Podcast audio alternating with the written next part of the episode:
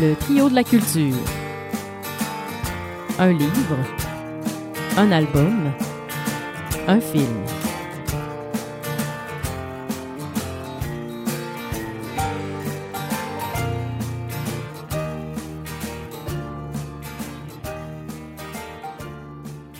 Et vous êtes sur les ondes du CFAK 83. Vous écoutez le trio de la culture pour une dernière fois cette saison, mais surtout pour une dernière fois tout court parce que c'est la fin. Euh, chère Catherine euh, du trio de la culture, bonsoir. Bonsoir Félix. Et, euh, et notre invité pour l'émission d'aujourd'hui, c'est le silence parce que c'est la seule émission qu'on nous fera. J'allais dire la nostalgie. La- mais oh mon Dieu, mais c'est- tellement mieux dit que moi. En fait, c'est notre deuxième émission seule. On a fait une émission juste nous deux à un moment donné. Oui, c'est vrai. Est-ce que tu te souviens c'est quel livre et quel film? Non, pas du tout. Non, mais je me souviens juste qu'on était mal pris. Oui, puis qu'on avait parlé trop longtemps de sujets qu'on n'aurait pas dû. c'est exactement oui, ça oui. c'est- puis là, c'est, ce qui est le fun, c'est qu'aujourd'hui, on a carrément une émission complète pour faire ça.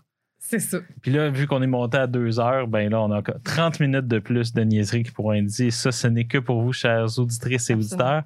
Le format de l'émission, bien sûr, a un peu changé. Donc, on a décidé d'y aller de la manière suivante. Euh, on va parler des livres qui nous ont marqué le plus, euh, des films qui nous ont marqué le plus, des, euh, ensuite des disques qui nous ont marqué le plus. Et ça, c'est les auditrices et auditeurs de l'émission vont vraiment nous reconnaître par rapport à ça. Mais surtout, nous avons décidé de d'inventer deux segments pour cette dernière émission, c'est-à-dire un segment où est-ce qu'on va remercier nos différents collaborateurs. Oui, parce qu'on en a eu plusieurs pendant- au cours des années. Oui, c'est c'est quand tu... Ben, puis on s'excuse déjà si on a oublié quelqu'un aussi. là. Il y a aussi... On aurait pu faire une émission de toutes ces personnes qui auraient voulu participer mais qui n'avaient pas le temps de lire un livre aussi. Là. C'est- bon, on l'a pas fait parce que c'est juste chien. Ah, je pense qu'on va les dire quand même, on a le temps. Oui, bon, salut Florence.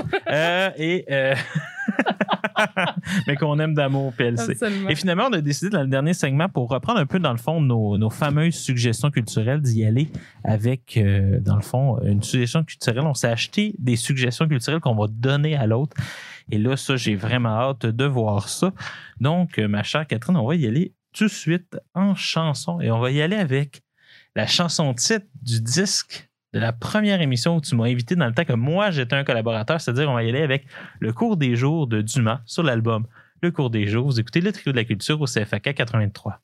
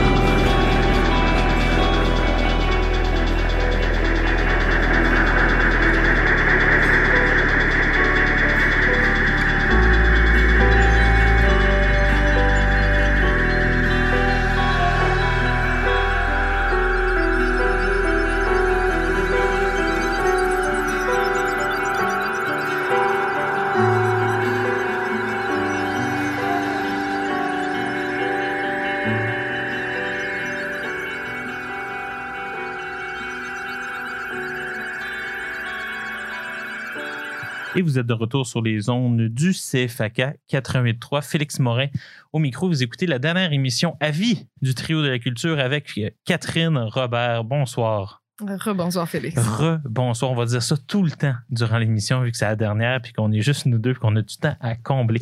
Mais sans blague, on est au premier segment de cette émission et euh, on va parler des livres qui nous ont le plus marqué. Et ça, c'est, ça a vraiment été la manière dont on a construit les émissions, les livres. Est-ce que tu veux expliquer un peu à nos auditeurs, dans le fond, comment on faisait pour construire les émissions? Ben oui, en fait, euh, au départ, l'émission, de- de- originalement, c'était vraiment. euh, Avec Myriam Boucher Oui. et euh, Catherine Bam. Lapierre. Oui. Catherine Lapierre. Exactement. Mais en fait, le but, c'était d'avoir un trio de culture. Fait qu'on parlait d'un livre, d'un film, d'un CD. Et il n'y avait pas encore les su- suggestions culturelles. En fait, on, on a vraiment une émission qui, qui, qui a évolué à travers le temps, mais on partait souvent, on partait souvent du, euh, du livre pour euh, construire l'émission. On essayait au début euh, d'avoir un thème. Euh, qui pouvait les relier, mais des fois, on le trouvait par la suite. Ça, Ben oui. c'était vraiment intéressant parce que souvent, durant l'enregistrement, on se rendait compte que, ah, ben, c'était ça le lien. En fait, comme ça nous est arrivé à la dernière émission avec Oui, Mathieu c'est Poulain-Lamar, c'est ouais. une des rares émissions qu'on a faites comme on a envie de mettre ces choses-là ensemble, mais le thème nous échappe, finalement, on le retrouve. Ouais, parce qu'à la fin, c'était beaucoup plus, on choisissait, on, on voulait lire ou on voulait entendre ces œuvres culturelles-là, et c'est à ce moment-là qu'on construisait l'émission. on, On- faisait des matchs. Ouais, on y allait avec nos envies, puis des fois, on- les, les matchs ne fonctionnaient pas, puis d'autres fois, euh, c'était c'était vraiment des, des grandes découvertes, parce que le but, en fait, c'était réellement de découvrir tout au long des saisons. Avec nos invités, c'était le but de découvrir, et les livres en faisaient partie, parce que souvent, c'était « j'ai toujours voulu lire ça » ou « je- j'aimerais que tu lises ça, puis qu'on en parle ». Oui, c'était ça. C'est soit on se. En fait, c'était aussi valide d'ailleurs pour les disques et les films. C'était toujours euh, un de nous est arrivé en disant j'ai vu ça, tu dois le voir ou j'ai détesté ça, faut qu'on en parle. C'est vrai. Donc, non, mais des fois c'était majoritairement des énergies très positives aussi. C'est pour ça que les rares films, les rares livres ou les rares disques qu'on n'a pas aimés, on les a autant ramassés, je pense. Ben oui, c'est vraiment ça. Parce qu'on est là avec une volonté d'amour et des fois ça, ça ne fonctionnait pas. On n'a pas beaucoup, souvent, euh, n'ayant pas vu le synopsis ou n'ayant pas lu le synopsis. Ça- C'est pas arrivé souvent, mais quand c'est arrivé puis qu'on était franchement déçus, c'était quand même une vibe intéressante dans, dans, dans le studio. Là.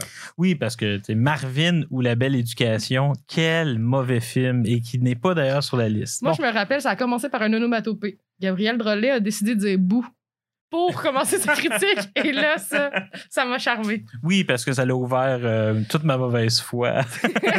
Les valves étaient ouvertes. Des Les- fois, il fallait se retenir, d'autres fois, non. Et ça, c'était une des fois. Alors là, on a décidé de procéder un peu, dans le fond, les livres qu'on a préférés. On a fait nos listes à part, puis il y a quand même des, des titres, dans le fond, qui, qui reviennent. Donc, euh, on va y aller. euh, on va y aller avec toi. Euh, pour un livre, dans le fond, Catherine, que je n'étais pas là cette fois, c'était pendant la première saison, Ouais, ouais, ouais. mais que j'ai lu. Donc, on va quand même pouvoir s'en parler un peu. Quel est un des livres qui t'a le plus marqué? La femme qui fuit d'Anaïs Barbeau-Lavalette. En fait, euh, La femme qui fuit, c'est euh, un, un roman que j'ai beaucoup apprécié et que j'ai beaucoup donné en cadeau par la suite. C'est un C'est livre. l'histoire d'une femme incontinente. non, pas du tout. C'est vraiment c'est- Anaïs Barbeau-Lavalette qui a engagé une détective privée et qui Oui. a euh, euh, regardé l'histoire de sa grand-mère parce que sa mère avait perdu sa mère parce qu'elle avait elle avait fui, elle avait Elle quitté sa abandonné. vie, elle l'a Elle a abandonné ses enfants. Ouais. Et c'était dans le temps euh, du euh, refus global. euh, Sa grand-mère qui était une signataire. oui, mais qui n'est pas dans le livre en tant que tel. Et on, on le comprend pourquoi là-dedans. C'est une écriture très incisive, très jolie et de courts, courts, courts chapitres. C'est vraiment, c'est un, un livre que j'avais le goût de lire en, qui est sorti en 2014, mais que moi, dans le fond, j'ai euh, vraiment apprécié, que je voulais le faire découvrir aux filles. Et euh, ça, c'est un des livres. Et puis Anaïs Barbeau-Lavalette aussi euh, euh, a écrit Je voudrais qu'on m'efface. Elle fait de la réalisation. C'est vraiment C'est quelqu'un elle que qui est derrière la réalisation des, mou- des- la déesse des mouches à feu oui, aussi. absolument. Ouais. Et je pense que c'est quelqu'un à découvrir, mais aussi son partenaire euh, qui, qui. Si je parle pas d'Émile Procloutier, je sais pas. Je sais pas pourquoi j'aurais pas pu. Mais Émile Procloutier aussi, c'est c'est un duo euh, d'enfer, là, ces deux-là. Puis je pense que c'est euh, pour ça que j'avais le goût de, de le mettre dans mon, dans mon top des livres, parce que j'en parle beaucoup de ce livre-là, souvent. Oui, puis moi, il y a un livre qui m'avait beaucoup marqué. Euh, il reste seulement une minute à, à ce segment, mais que- qui m'avait sorti de notre puissance politique. C'est à cause de toi, Catherine, en fait. Oui. Parce que tu sais, au fil des années, euh, je t'ai fait lire beaucoup de choses. Parce que le pôle livre de l'émission, c'est vraiment beaucoup moi. Euh. Le pôle film, c'est vraiment beaucoup toi. Et musique, mais moi, je suis vraiment le pôle livre. Et euh, je t'ai fait lire ça en disant, je pense que ça va être un défi. C'est quand même très militant comme livre. Oui. Et t'es arrivé, puis t'as sorti des choses pendant cette émission-là, Guillaume Cabana, qui m'avait tellement surpris. Pas parce que je te, je te trouve, pas parce que je te trouve pas capable de ça, mais parce que j'ai, quand tu parlais, je voyais en fait le cheminement de trois ans de lecture commune. Absolument. C'est plus ça. C'est en fait, j'ai comme pogné un. Hey, c'est vrai qu'on en a lu des affaires ensemble. Ben ça veut oui. dire qu'il y a du ping-pong. Là, on était avec Guillaume Cabana. Donc, vu que Guillaume lit à peu près tout ce qui passe au Québec, euh, genre, euh, Guillaume pouvait suivre, mais je me suis dit, aïe, aïe, tu sais, ça m'a vraiment marqué pour, pour cette chose-là. C'est ça, j'aurais pas pu lire La dette, 3 3000 ans d'histoire de David Grabert la première année.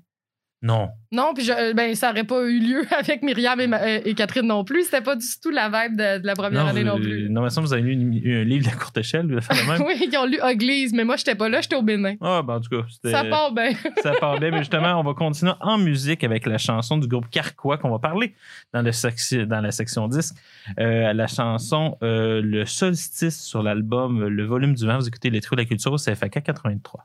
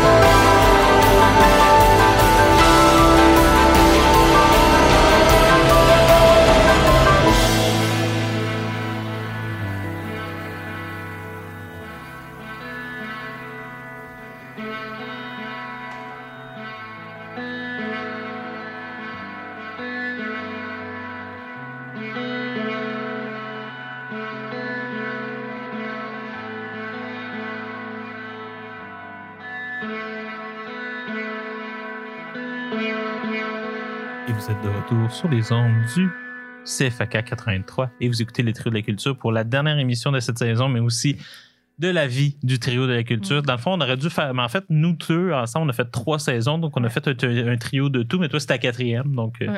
Mais c'est pas la fin du monde. Alors, vous écoutez, c'est Félix Morin au micro, Catherine Robert euh, à la co-animation. Et euh, nous sommes toujours aussi dans le segment livre de cette émission, segment qui, qui- pour lequel on a travaillé fort. Hein? C'est, Oui. quelque chose, lire un livre par semaine. Je pense que ça aurait été intéressant d'accumuler toutes les pages qui ont été lues. Tu sais, vraiment le nombre de pages Oh qui ont été lues. Dieu! Mais on, euh, dans le fond, on n'est pas autant nostalgique que ça quand même. oui, mais non. On a fait un top.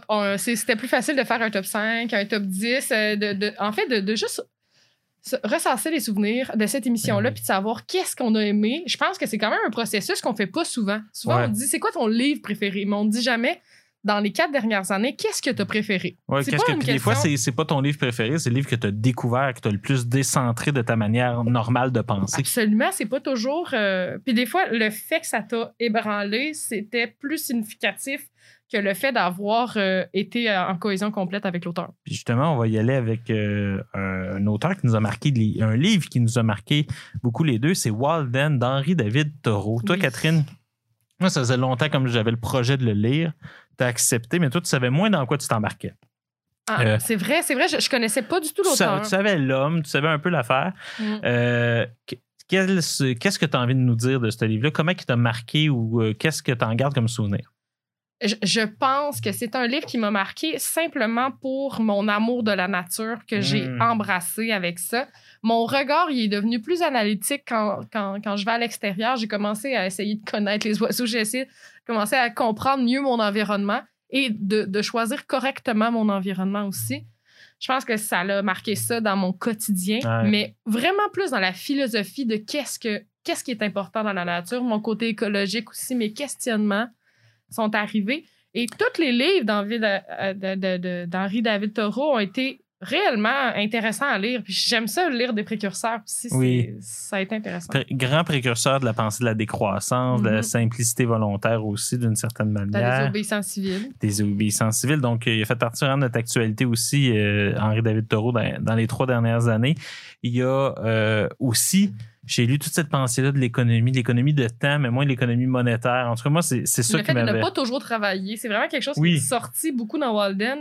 Le fait de décider de travailler peu, mais de travailler, de travailler vraiment pour subvenir à ses besoins et non pas de travailler seulement pour remplir du temps. Oui, c'est ça. En fait, c'est c'est profiter de ton temps de vie. S'assurer que chaque heure passée à- au- en salaire nous permette justement de vivre. Mais si, par tu sais, c'est la fameuse métaphore du train, à un moment donné, qui parle là, en disant que marcher jusqu'à cette ville-là me prendrait moins de temps aller-retour que de travailler le nombre d'heures nécessaires à me payer le billet de train pour y être là dans la journée. Donc, tu sais, il dit, mais à la place, je vais marcher. C'est une idée extraordinaire. En tout cas, moi, j'y pense euh, beaucoup depuis Oui. ce temps-là. Donc, euh, je suis. Est-ce que c'est euh, vraiment la métaphore du train qui t'a le plus marqué ou c'est vraiment l'entièreté de L'entièreté l'œuvre? Parce du livre, mais la métaphore assez- du train m'a frappé. colossal, là, comme, ben, le premier chapitre sur l'économie me semble être. c'est le plus gros également. Dans... oui, exactement. Puis dans c'est le le- pour moi, je, je le relis, je pense, à chaque année depuis qu'on l'a lu. Ah oui? Alors, c'est pour te dire. Parce que, mais c'est toi qui m'as montré à relire également. Oui, mais ça, on pourrait en parler longtemps. C'est quoi lire et relire? Mais je pense qu'on pourrait en mieux, en mieux encore en parler dans le dernier segment de cette émission-là, parce que j'y avais pensé déjà. Donc, tu vois, Ah voilà. on commence à se connaître un peu trop. Euh, Édouard Louis. C'est pour ça qu'on termine l'émission. Oui, on pourrait faire six heures d'émission. Euh, Édouard Louis, c'est la première fois que tu m'avais invité, c'était pour en finir avec du belle gueule, Ouais. qu'on avait lu. Euh, C'était ta proposition, en oui, fait. Tu voulais nous faire découvrir ça, à moins Catherine. En fait, que depuis, on a tout lu les romans qui sont sortis. Ouais, ça a commencé, euh, ça a commencé vraiment toi qui, vous, qui pensais que Catherine Lapierre allait apprécier, mais tu pensais pas que ça allait autant m'accrocher. Ça a été ça le- le- Ouais. la, la- la discussion préalable de cette émission-là. Et c'est vraiment un auteur du euh, des souvenirs qui est euh, entre sociologue et euh, romancier. C'est vraiment un, un questionnement à chaque œuvre, mais qui est, est vraiment profondément touchant. Et je pense que c'est pour ça que ça m'a autant euh, happé. Et euh, c'est ça, mais à, à date, chaque personne qu'on leur a montré une œuvre aussi d'Édouard Louis, j'ai trouvé c'est toujours des, ques- des, des questionnements et des discussions très intéressantes parce que on n'avait pas souvent la même grille d'analyse quand Non. on lisait.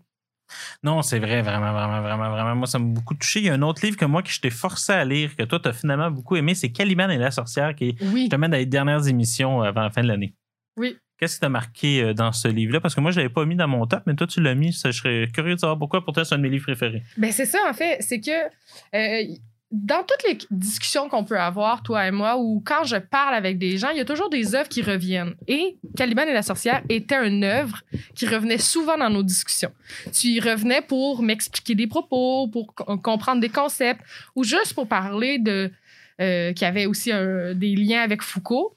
Et euh, ben, c'est pour ça que je voulais le lire. Et quand je l'ai lu, je l'ai lu aussi euh, en, en, en vacances. J'ai pris le temps de le lire parce que des fois, quand je disais des grandes briques, je, je m'attardais pas aux détails autant. Euh, Walden, je l'ai aussi lu très, très, très attentivement. Mais euh, c'est vraiment un livre que j'ai aimé, aimé lire. Il y avait énormément de références. Puis on dirait que ça m'a juste aussi montré à quel point je connaissais pas grand-chose, mais que ça m'intéressait beaucoup. Puis que je me suis rendue à, à un livre de ce- cette carrure-là à la fin de notre émission.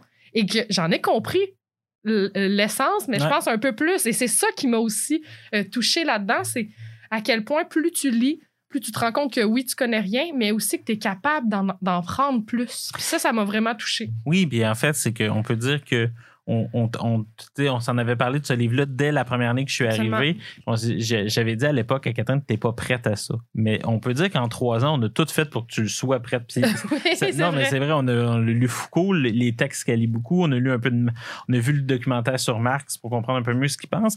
Donc, c'était intéressant pour ça. Ça nous a permis justement de comprendre. Après, ça nous a permis aussi d'être d'accord et pas d'accord sur certains points, mais au Mhm. moins, c'est qu'on on avait la compréhension qui, une compréhension qui était commune. C'est aussi le rapport à la femme. Qui... Dans le fond, il y a beaucoup de sujets qu'on a choisis dans les livres qui nous ont permis. euh, on parlait de sujets pas Mais le toujours féminisme pour simples. le 99 nous a Oui, aidé aussi d'ailleurs. Oui, on allait, on allait dans des, des zones qui sont pas nécessairement simples à parler non plus. Non, non, non. Surtout en 15 minutes. Je pense toujours qu'on le fait avec respect, avec Mm. chacun de nos collaborateurs, Ouais. collaboratrices. C'est réellement quelque chose qu'on qu'on a bien fait. Euh, même si on on n'a jamais détruit une œuvre, même si on n'en parlait pas euh, si bien, on a toujours décidé d'y aller pour des thèmes, des discussions. C'était c'était des fois enlevé, passionné, mais c'était toujours très respectueux puis très intéressant Oui. comme euh, discussion. Ça, Tout à fait. Autre livre qui nous a marqué les deux, c'est une des, c'est la dernière émission avant celle-ci, celle avec Mathieu Poulain-Lamar. C'est le livre, le dernier livre de Serge Bouchard, Oui. euh, du diesel dans les veines. Moi, ça, j'en suis toujours pas revenu de ce livre-là. Faut dire qu'on est dans un écho. Là, on est très très proche dans l'enregistrement de la fois qu'on a enregistré avec Mathieu. Euh, moi, c'est c'est- Serge, hein, ce qu'on a qu'on a qu'on aurait voulu lire plus à l'émission qu'on n'a jamais pu. Puis là, finalement, il en est, il est mort. Puis euh, on dirait que c'est fallait que ça finisse comme ça. Ouais. Vraiment. hein. Je pense, je pense que Serge est, est un monument, puis on a pu apprendre à le connaître. Euh, moi, je- je- c'est vraiment quelqu'un que j'ai appris à beaucoup aimer dans les années. Et, euh, mais c'est aussi le rapport au, au camion en tant que tel que je trouve intéressant. Là, j'ai commencé à faire un peu de route parce que là, la, la- la situation sanitaire nous l'a permis, en tout cas, me l'a permise. Et j'en ai fait un peu, puis j'ai tellement pas fait ma route de la même façon qu'à l'habitude. J'ai pensé différemment. Euh, J'étais près de la côte nord aussi. Je suis Oui. allée, euh, je suis allée dans, dans ces eaux-là. Et on dirait que je me disais, c'est fabuleux de voir le rapport au temps, euh, les types de personnes. Maintenant, je, je faisais pas juste m'arrêter, j'écoutais comment les gens parlaient, j'observais plus. Il m'a permis d'observer plus la nature aussi, Serge. Je pense que c'est dans la lignée de Walden, avec Taureau également. Là. Parce que Serge, c'est vraiment un, un regard sur le monde. Et ça, on s'en parlait. Moi, un petit shout-out rapidement à mon émission euh, que j'avais aimé qu'on s'était gâté. De la fois que toi puis Catherine Lapierre, vous, vous aviez pas pu, dans un très court vrai. délai, les deux ne pas être là. L'émission spéciale Foucault, où est-ce que moi, Guillaume Cabana et Charles Bourgeois, on a fait, euh, on a parlé de qu'est-ce que la critique. euh, pendant presque 30 minutes à n'en oublier le reste. Euh, merci beaucoup, euh, les gars. C'est c'est un souvenir in- impérissable. On va aller en musique écouter euh, une chanson que j'ai découvert, en fait, qui est une de mes chansons que j'écoute le plus quand je fais de la route, mais que- qui était une nouveauté. C'est la chanson du groupe euh, Sherbrookeois Auguste. euh, et, euh, groupe, en fait, chanteur Auguste. Et la chanson s'appelle Bouclier, avec mon amie Marlène dans le clip. Donc, euh, avec, euh, vous écoutez les trucs de la culture au CFAK 83.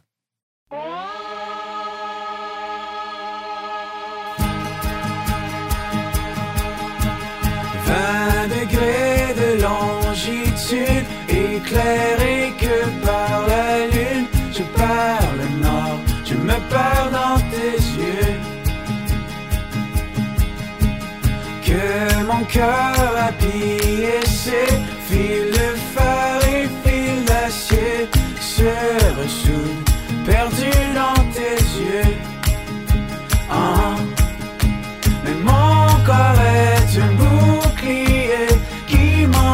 m'empêche de t'aimer. Montre-moi, je ne sais pas danser.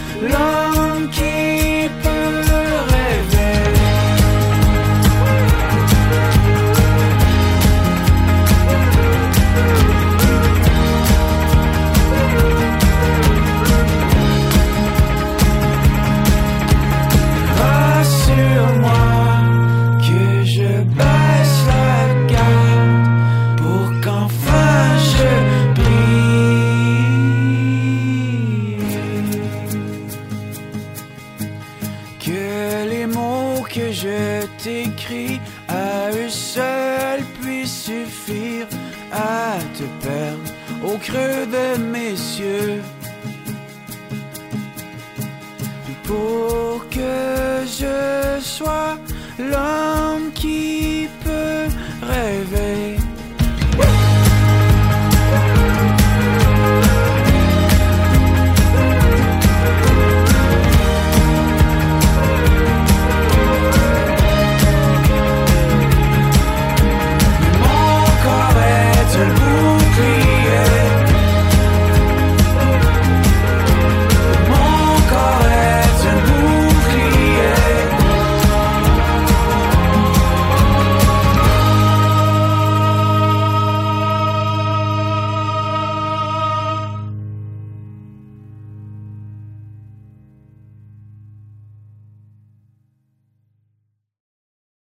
Et vous êtes de retour sur les ondes du CFAK 83. Vous venez d'écouter la chanson Bouclier d'Auguste euh, sur euh, Bouclier d'Auguste. Il y a un espace entre les deux. hein.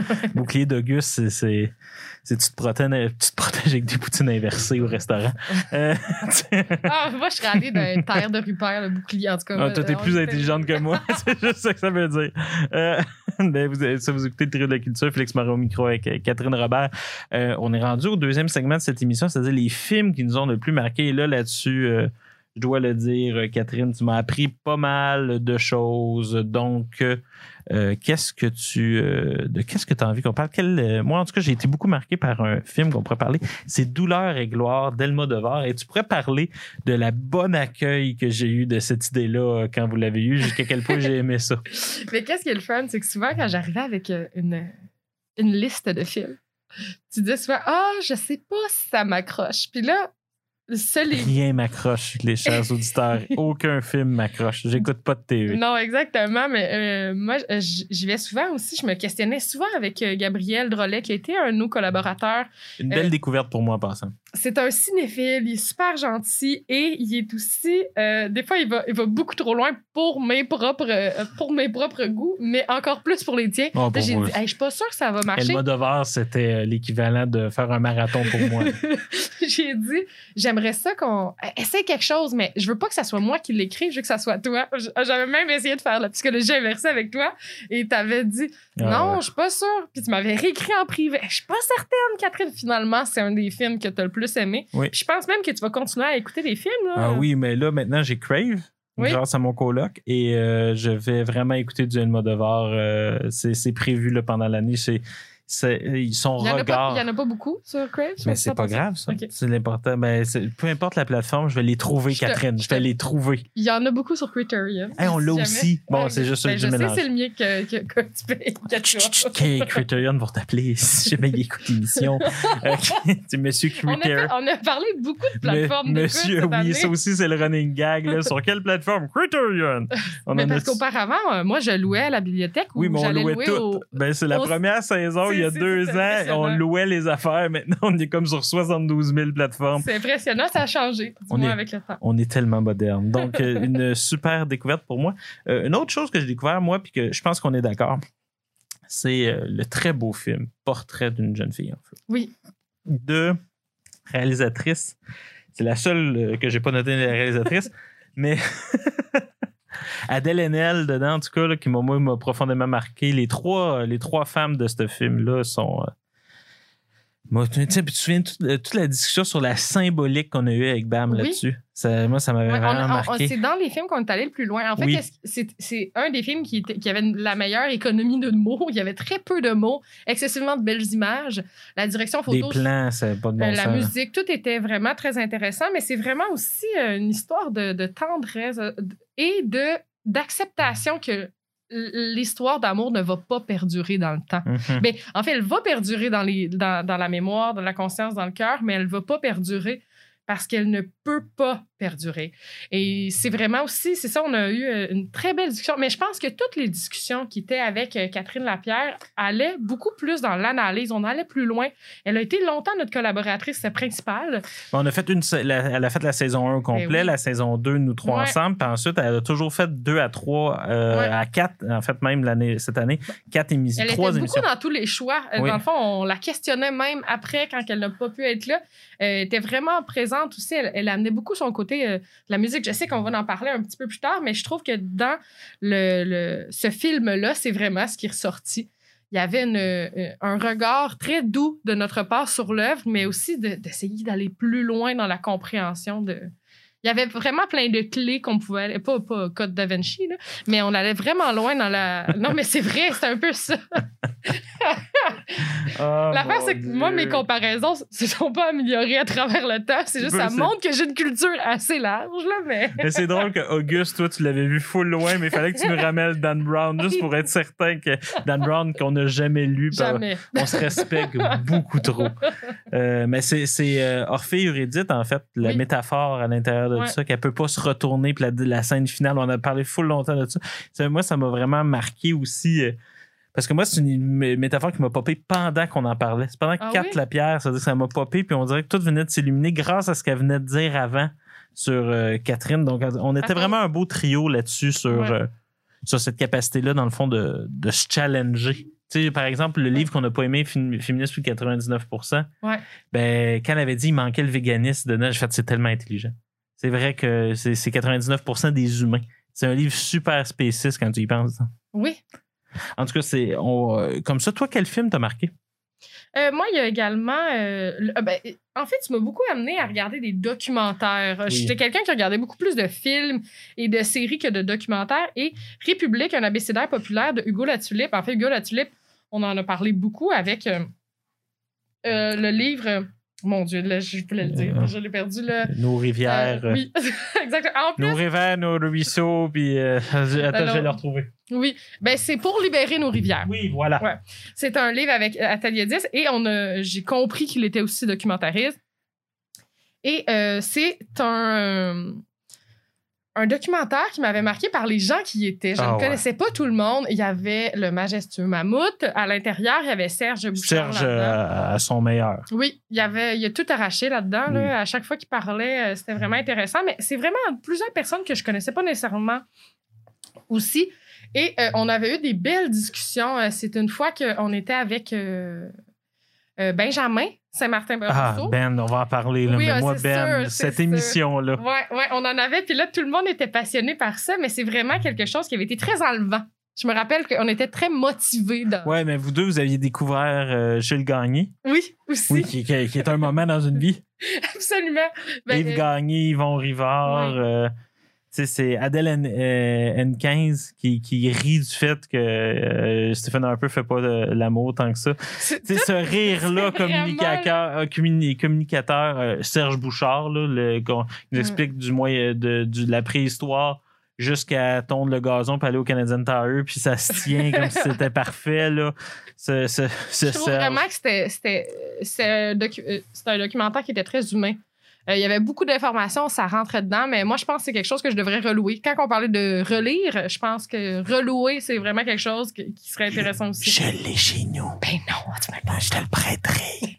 Parce que ça, c'est, ça sera, pour des raisons de cohérence, on va féli- féliciter Hugo, ça sera pas sur Criterion.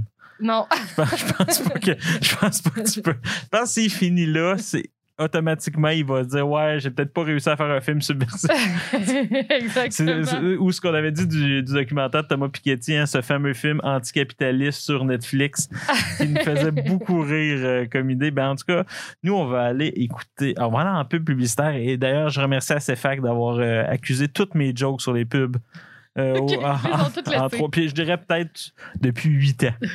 ça fait huit ans que je troll l'entièreté de nos commanditaires. Je m'excuse tout le monde. C'est, mais euh, je, Mais non, je les aime d'amour. C'est vraiment un beau studio. Merci, ça nous a Oui, vraiment. Grâce à vous, on a un bel endroit. donc, on remercie la ville de Sherbrooke pour toute leur euh, belle pub. Mais Voilà. on salue Steve. Euh, donc, on va écouter, on s'en va en publicité, puis vous écoutez les trucs de la culture, ça fait qu'à 83.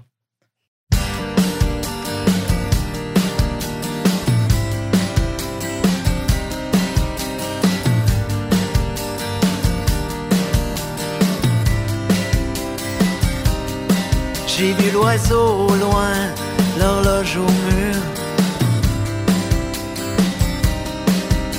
Les désirs à dessein qui s'accumulent à la clôture. J'ai vu le vent peint dans l'embrasure. Je suis parti comme un train sans écouter tous les murmures et je n'attends plus rien, plus rien, c'est sûr. Et je n'attends J'ai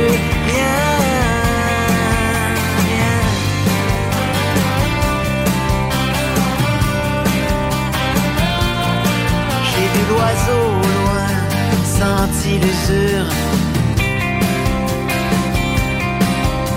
Les traits comme un dessin qu'il faudrait bien que je figure. J'ai vu le vent fin, j'ai vu l'air pur. Parti comme un train en me foutant ben des blessures et je n'attends plus rien, plus rien c'est sûr. Et je n'attends plus rien.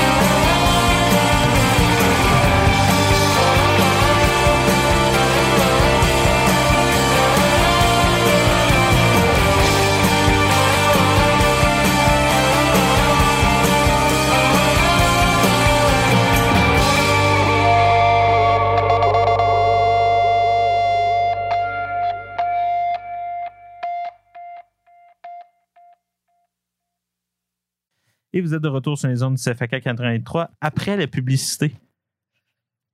vous avez écouté la chanson Je je n'attends plus rien de Vincent Vallière, son album Le repère tranquille. Le repère tranquille qui pourrait presque être le sous-titre de notre émission parce que pendant trois ans, ce fut un repère. C'est un des rares endroits où est-ce que, après ça, vous écoutez le trio de la culture. Euh, je, je dis ça de même, là. OK, mais où est-ce que. C'est ça que ça fait un balado. Oui, c'est ça. C'est ça que ça fait depuis que j'anime un balado. Moi, là, le dire, l'annoncer les choses, là. La structure. Gérer ça. Moi, j'aime ça créer. Ouais, c'est ça. Moi, j'improvise. Euh, mais euh, mais c'est ça, c'est. mais, C'est un repère. C'est un repère d'une certaine manière. C'est rare un endroit où est-ce que à chaque semaine, pensez-y, euh, chers auditrices et auditeurs, le fait que à chaque semaine vous parlez avec vos amis d'un livre, d'un disque et d'un film que vous avez écouté en commun, c'est-à-dire que dans la même semaine, vous avez fait la même affaire. Ouais. Aujourd'hui, là, c'est assez, euh, c'est presque révolutionnaire. Euh, C'est ce qui en est d'une tristesse, euh, d'ailleurs, par rapport à notre monde. Mais euh, on n'est pas là pour être euh, damnant comme ça. On est là pour parler des films qui nous ont marqués au fil de- des années. Et moi, j'ai vu un film qui m'a beaucoup, beaucoup, beaucoup marqué, qui a été comme un ajout de dernière minute, minute c'est En guerre. Oui. Puis moi, ça m'a. La scène finale, la montée. C'est un film, dans le fond, sur un conflit syndical en France qui, Mhm. qui, qui ne peut que mal finir.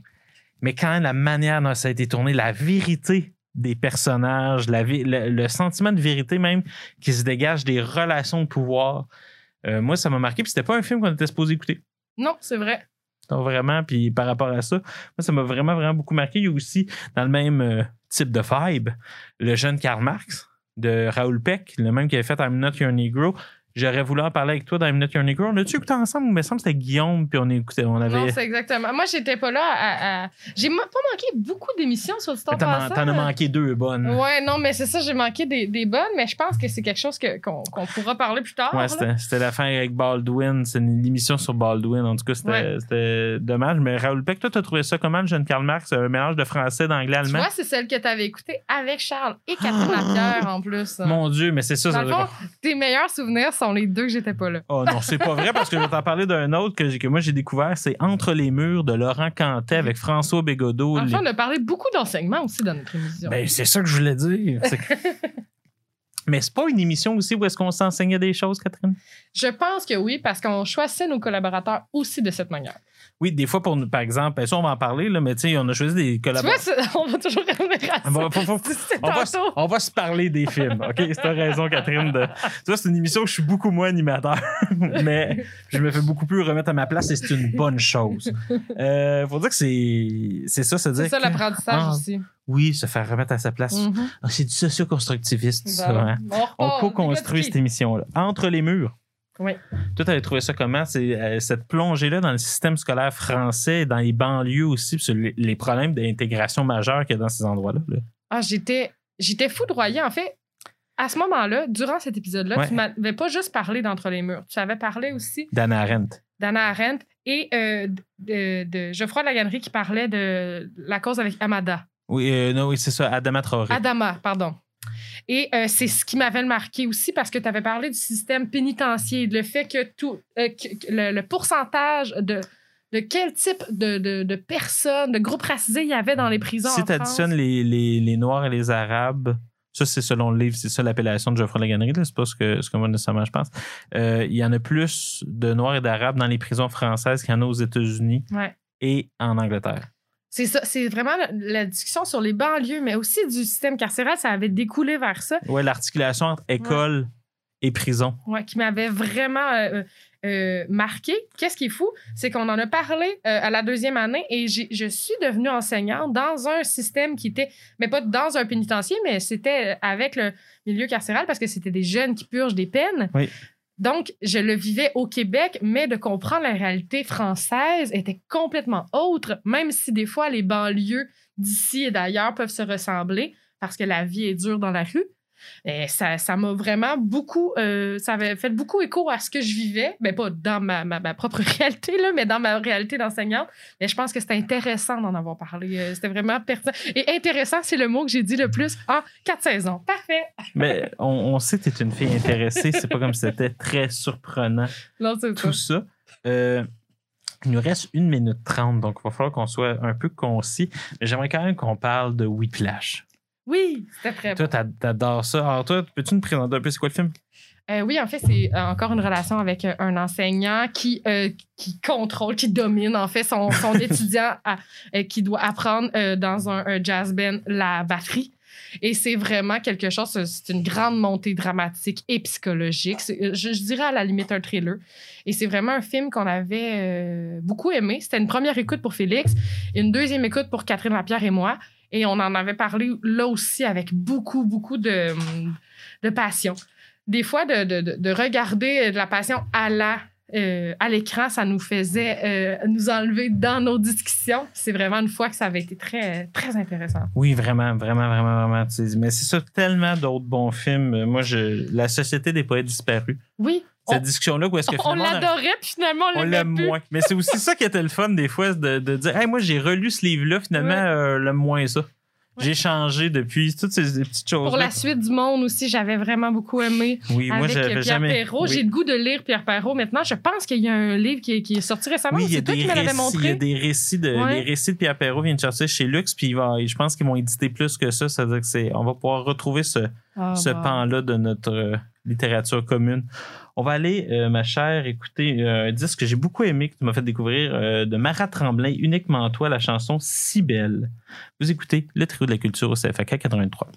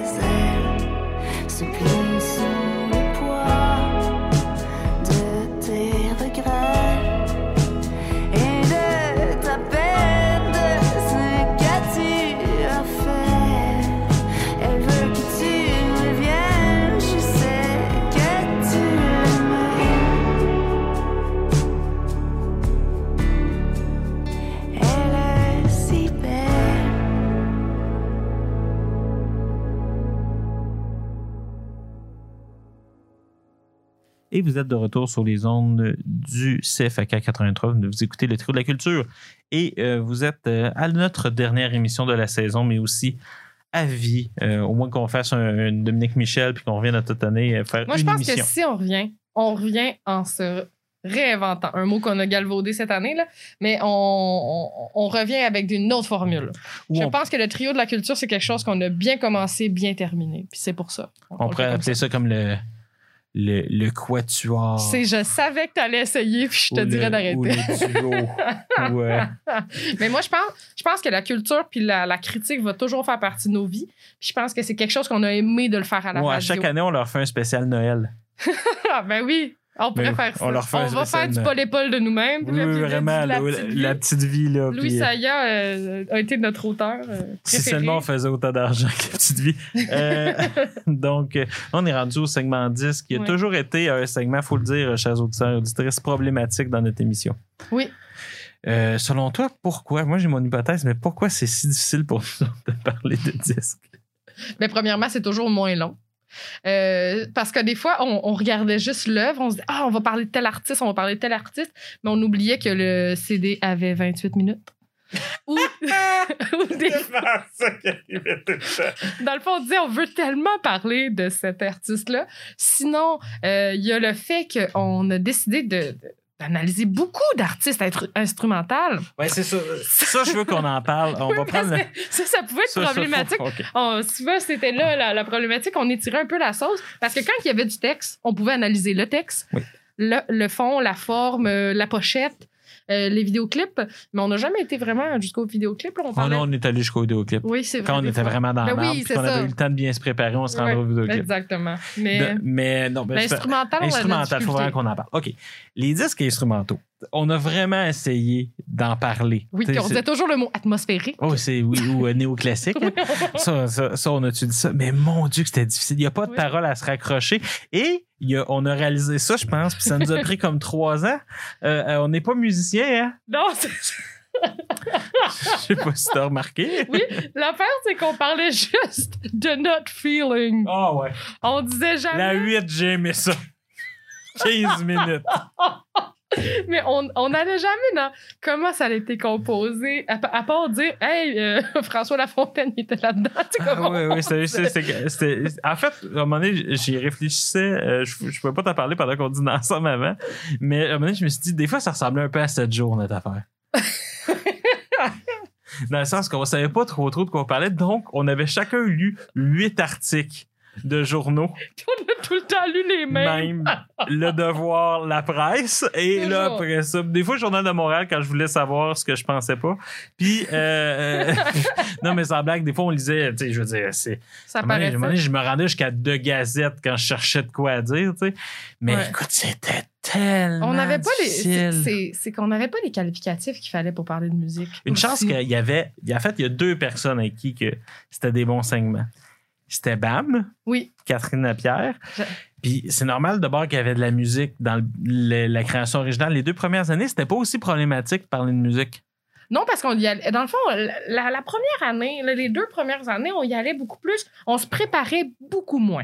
On Ben, c'était une heure aussi. Oui, parce qu'on y allait aussi moins dans la critique, on y allait vraiment avec le ressenti. Donc, euh, il y avait beaucoup de plus, plus grande place à l'improvisation. Et les, euh, les autres années, on y allait beaucoup plus dans une recherche pour essayer d'apprendre quelque chose aux auditeurs. On allait beaucoup plus loin que juste dire la 4, elle l'est bien aimée. On allait plus loin que ça. Oui, c'est ça. Donc, puis avec Bam, on était capable. Il y avait Charles Bourgeois aussi. Oui, absolument, parce que c'est deux mélomanes. Oui, puis en fait, Charles, ce qui était le fun, c'est qu'on pouvait le- lui laisser parler 12 minutes sur 15. Absolument. Il pouvait vraiment aller loin. Puis il nous Ah, parlait de la batterie, il nous parlait de tous les instruments. Puis là, j'étais comme, hey, on aurait dû faire ça dans Euh, il, les y autres trois, années. il y a trois changements de tonalité là-dedans, puis c'était vraiment intéressant. Puis saviez-vous que ce texte-là, c'est à cause de ça, parce qu'il était sur un bad trip d'acide, puis Oui. puis là, c'est juste comme... Puis lui, il savait comme par cœur. là. Ben en oui. fait, on a réalisé que Il n'y Charles... avait pas de feuilles. Oui, non, c'est ça. Il faut, faut le savoir, Charles n'a jamais eu de feuille. Charles, il arrivait avec tout lui-même. Oui, il savait. Il savait, c'est ça. c'est ça la différence. hein. Bon. Mais, en musique, nous, il fallait s'imprégner. C'est juste parce qu'on pouvait à chaque fois dire pourquoi on avait apprécié. Je pense quand même que si des gens prennent des petits extraits de tout ce qui est musique, ils peuvent aller quand même loin avec nos euh, expressions comme ça m'a touché, euh, c'est atmosphérique, euh, ça m'a ça m'a appris quelque chose. Donc, euh. ben oui, puis là, on va essayer de dire les disques qu'on a aimés, Catherine. Oui. T'es-tu prêt? Vas-y donc. Bon.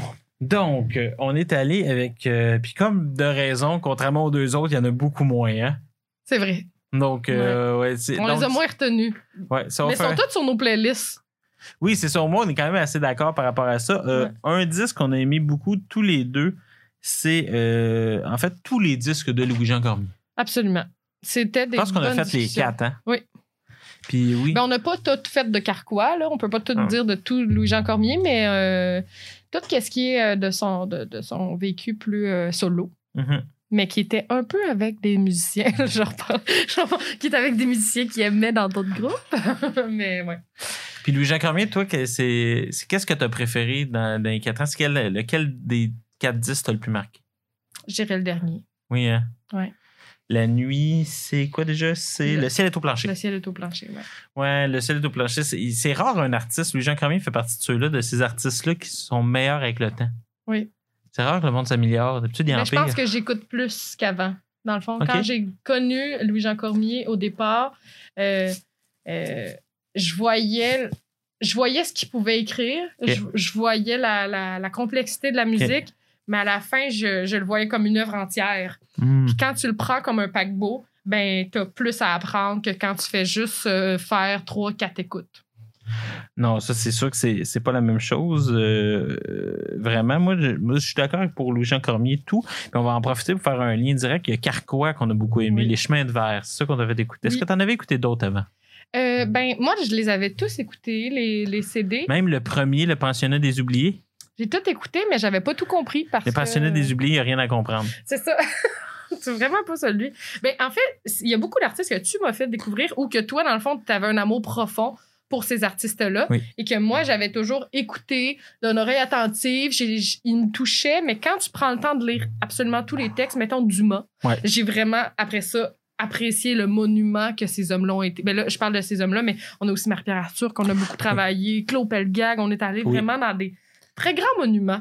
Oui, mais des, des jeunes aussi. Là, Oui. on est, euh, la seule personne moins jeune, on va dire ça comme ça, qu'on, a touché, c'est, peut-être Pierre Flynn.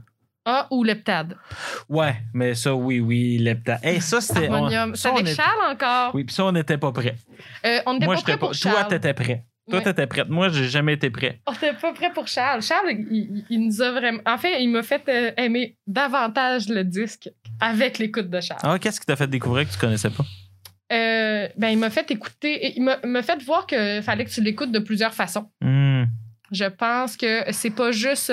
Il faut que tu l'écoutes une première fois, il faut que tu l'écoutes en lisant les paroles, il faut que tu te laisses imprégner, il faut que tu t'arrêtes. faut pas juste. Parce qu'il y a beaucoup de disques que je faisais parce que c'est quand même un rythme effréné que de faire un trio à chaque semaine durant la période estivale pendant qu'on travaillait beaucoup. Je pense que ça aussi, on n'en a pas assez parlé, mais c'est, euh, quelque chose qui était euh, assez présent. Et ça faisait des fois que je devais vivre en même temps d'apprécier le disque. Ouais. Et Leptade, en fait, je l'ai réécouté par la suite parce que j'avais besoin de le vivre. J'avais besoin de le comprendre et non pas seulement de l'écouter en marchant ou en faisant vaisselle. Ouais, moi, je viens en colocation avec Charles, puis on a réécouté Leptade il y a pas longtemps. Oui? Justement en vinyle. Il faut. Il, il faut, faut. c'est tellement. C'est- la phrase. Le vinyle, il faut. En fait, je le souhaite à tout le monde.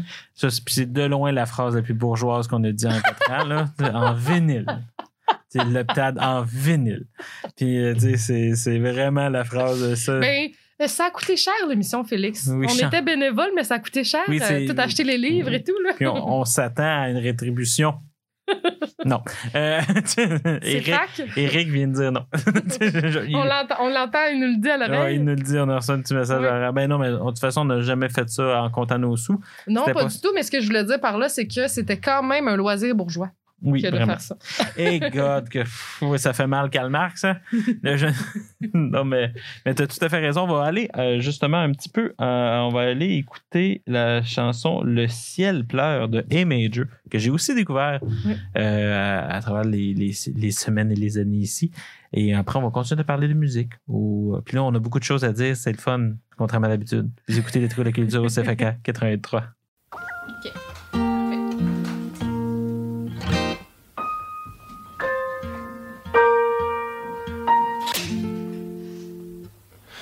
Les pommiers envahis par la à déterrer.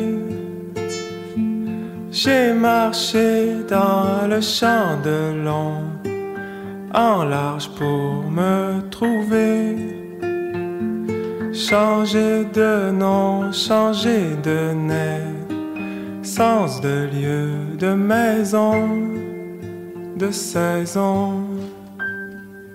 Je cherche un pays à nommer. Je veux me nommer. Quand tu parles, ça résonne en dedans. Grand Louis Abbé Moisin. Goélette et bateau de tir. Tire sur moi, jambon. Champ de blé ou champ tréflé. Fait couler mes yeux enneigés. Je cherche un pays à nommer. Je veux me nommer. Saison chaude, doux septembre, feuilles en tombance. Combien d'heures, combien de cailloux pour quitter ma fiance?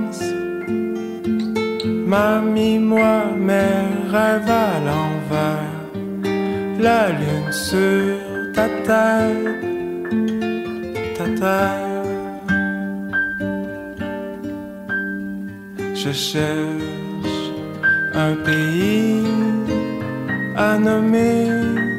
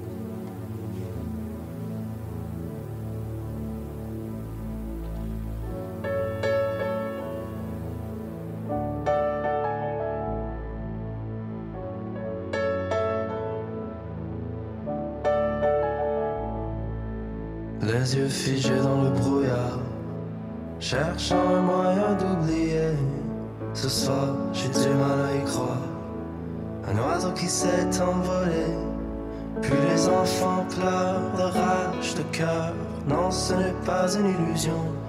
Depuis toujours je t'aime, c'est le temps qui mène. Sans toi, j'ai perdu la raison.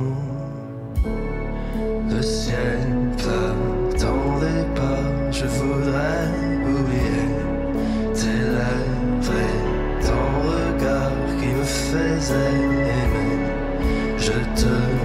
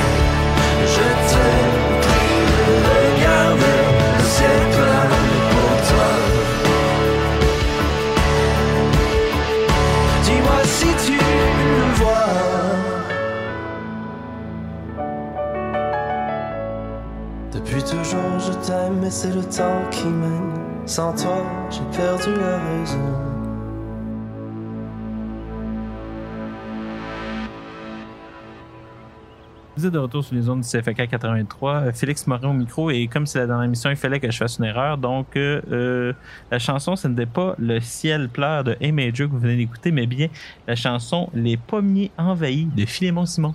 Ah. Mais c'est les deux, c'est j'ai la même histoire. C'est des chansons que j'ai découvertes euh, parce que tout est mettait dans les playlists. C'est vrai, c'est vrai. Donc, euh, j'ai, j'ai- donc j'ai- j'étais allé les rechercher, euh, mes petits coups de cœur. Donc, les fois que j'avais mis des petits cœurs à côté de tes, tes tunes, j'avais fait comme là, je vais aller rechercher ça. Moi, j'avais un système pour me retrouver euh, tout le monde parce que oui. j'étais un peu euh, une forme d'archive. Mais c'est aussi que, dans le fond, on n'a pas toujours euh, fait les, les- la construction des émissions de la même façon. Non, Parce que pr- préalablement, il y avait aussi des. euh, dans le fond, c'était on dit toi. des personnes. Non, non, je veux dire toi et euh, Catherine Lapierre Oui. qui animaient. Oui. Il y a aussi un peu Myriam. Mais euh, c'était. Moi, j'étais souvent très collaboratrice au départ et je l'ai toujours été. Mais après ça, je suis devenue beaucoup plus co-animatrice dans Oui. la façon de le faire puis dans la création des émissions. Euh, c'est autour de la saison 3. Ouais, c'est un peu plus ça. Ben, c'est aussi, je pense, avec l'aisance. La Oui. radio m'a permis ça, mais c'est surtout aussi la confiance qui était Ben donnée oui.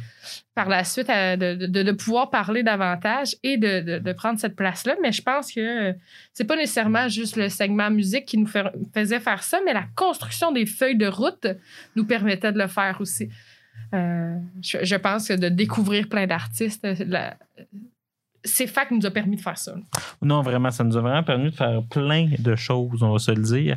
Un, un des disques qu'on a vraiment trippé euh, Mhm. chez Catherine, mais moi j'ai vraiment trippé, puis toi, je pense que ça a été comme, OK, finalement, il est pas mauvais ce monsieur-là, c'est Pierre Flynn. Mm. son album Sur la Terre. Et que, puis, je vais, je vais en profiter pour en parler d'un autre disque d'un monsieur qu'on s'entendait pas aimer. C'est Walden. Le disque Retour à Walden de Richard Richard Séguin. Nous, on a vraiment, là, Moi, je suis tombée à terre. Ouais, que ça t'a- ouais, on en a même pas parlé en réunion avant de se rencontrer. Maintenant, on aurait tellement dû en parler. On a tellement aimé ce disque-là. Oui, c'est et, et je l'ai acheté en vinyle. Quoi? c'est ce qui s'est passé. Mais est-ce que je Vous veux écoutez Ici Bourgeois. Vraiment, là, ça commence vraiment à être nous. dire... Non, mais ce que je veux dire, c'est que c'est euh, c'est une pièce de théâtre musicale. C'est vraiment, il faut que tu l'écoutes d'un bout à l'autre. Hum. Il faut pas que tu fasses euh, d'autres choses en, en même temps, je pense. C'est vraiment quelque chose de... de- c'est un monument. C'est Et qu'est-ce que j'ai aimé? c'est le fait que Richard Séguin a tellement aimé Walden et Ouais. David Henry Thoreau qu'il a décidé de, de- de créer une autre œuvre. Et je pense que des fois, c'est ça qui est intéressant dans nos discussions, c'est qu'on on aimait tellement quelque chose que nos discussions allaient plus loin. Écoute, c'est tellement un disque que quand on a lu Walden, on s'est rendu compte jusqu'à quel point il l'avait lu. Absolument. Parce que des chansons, c'est des extraits de Walden, certains paragraphes. C'est assez impressionnant. Moi, c'est pour ça que ça m'a marqué. Pierre Flynn aussi m'avait marqué pour ça, cette espèce. C'est deux messieurs qui vieillissent bien. Oui, et qui travaillent fort sur Oui. leur disque. On se rend compte qu'il n'était pas Ils en juste sortent dans pas la- une tonne non plus. Ouais. Il- il- ben, ben, c'est- je pense que c'est un peu la même chose avec la, la petite période de Louis-Jean Cormier qui avait fait une pause. Là. Oui. Je pense que c'est ça. On, on a aussi choisi à un moment donné des artistes qui prenaient le temps de bien faire les choses, Mhm. d'y aller vers la qualité, non pas juste la quantité. Est-ce que tu te souviens d'un disque que tu as particulièrement haï? Aïe, Ouais. Soleil 87. j'allais te dire, exact, j'allais dire vanille. J'avais pas aimé ça. Oh non. Mm. Puis on s'excuse à elle d'ailleurs. Oui, mais ce sa- que j'aime, c'est on, est certain que c'est une bonne personne. Oui. Mais mon Dieu, que ce disque. Ben non, mais c'est que je l'ai écouté une fois puis c'est correct. C'est Oui, assez. ça. C'est ça. Puis non, ça, c'est. C'était malaise. Catherine Lapierre voulait nous surprendre Oui, en Catherine- musique. Oui, vraiment. Elle a quelque chose. Mettons, quand je disais que Gabriel m'aidait à te faire sortir de ta zone de confort, Mhm. Catherine nous sortait de notre zone de confort aux deux, même si moi, je pense que je suis quand même un petit peu plus une mélomane. Euh, je connais un peu plus de trucs. En, en fait, moi, je, je- je pige dans tous les types d'art. Je- J'en j'en connais davantage. Mais Catherine, elle allait toujours dans un endroit que je m'attendais pas. Puis souvent, c'était soit j'étais complètement charmée ou et que je pesais mes mots quand je faisais ma chronique. là. Oui, puis c'était pas fa- c'est pas facile ne pas aimer une œuvre. Et de le dire publiquement. Oui, c'est vraiment. Puis tu essaies de trouver les mots parce que tu sais que c'est pas facile. Puis tu sais, on a tous fait aussi des affaires qu'on n'aime pas. Tu sais, puis là-dessus, j'espère que les, les, les musiciens qui, qui ont peut-être entendu ce qu'on a dit nous écoutent parce que dans les faits, on est deux improvisateurs. Puis nous autres, on sait c'est quoi ne pas être apprécié du public dans ce qu'on fait. Absolument. Ça nous est tous déjà arrivé des la réaction vive et immédiate de ça, c'était pas, Pas drôle. Ça, c'était pas bon. Oui, non, puis ça veut dire qu'on sait jusqu'à quel point c'est violent, mais à un moment donné, ah, c'est- c'est c'est pour ça qu'on a toujours dit moi, je n'ai pas apprécié. Ouais. On a toujours essayé de l'articuler comme ça. Parce que c'est souvent en musique qu'on n'appréciait pas. Bon, c'est sûr, il y a eu Marvin et la belle éducation, qui, ça, c'est c'est tellement pas bon. Ouais. que c'est un autre niveau. Rendu là, c'est de l'art. Tu sais, je veux dire, c'est Y un. a-tu d'autres films qu'on avait vraiment pas aimés? Vraiment pas aimé? C'est une bonne question. Je semble pense que pas. oui. Oh! Mais pas qu'il m'a marqué à ce point-là. Non, exact. Ouais. Parce que ce film-là, je me souviens que j'étais là, je suis comme, je vais le ramasser avec un bat de baseball. Mais- Je me rappelle qu'il y a peut-être d'autres livres qu'on n'a pas aimés. Mais il y a des, des fois que il y avait une des trois personnes qui n'aimait pas et les deux autres La vie adoraient. sans principe avec Myriam Boucher, oui, par c'est exemple. vrai. Myriam, c'est- on la mettait dans l'eau chaude à chaque fois, Ouais. mais que préalablement, elle arrivait avec des choses qu'elle aimait. Donc, c'était plus facile la première année. Oui, mais tu vois, l'émission de cette année, ça a super bien été. Oui, Donc, c'est sais, vrai, des elle a vraiment aimé euh, ça qu'on respecte. Mais être là, une émission dans l'année, ça l'aide pas. Ouais. C'est pas facile. On la remercie d'ailleurs de, de s'être toujours prêtée au jeu. On va aller en musique, écouter, euh, parlant de justement de musique qu'on n'a pas aimé. Euh, elle, on l'a beaucoup aimé, mais le titre va rappeler les tunes qu'on n'a pas aimé. C'est Samedi soir à la violence de Claude Pelgag sur son album L'étoile thoracique. Vous écoutez le trio de la culture au CFAK 88.3. J'entends souvent cette voix, celle qui habite en toi. Je les entends toujours, tu vois. Des éclats de rire figés par le froid. Il me blesse maintenant. Que tu ne te souviens plus comment.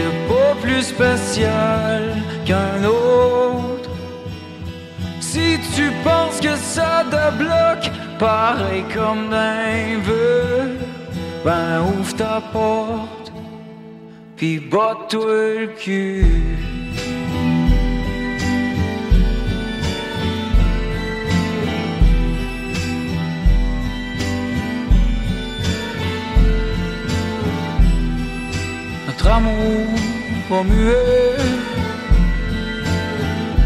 nos peaux sont mortes. T'as bien beau me dire que le monde est ainsi pède, toi puis moi, on sait bien qu'il n'y a rien que les miroirs qui répondent au V. C'est bien normal.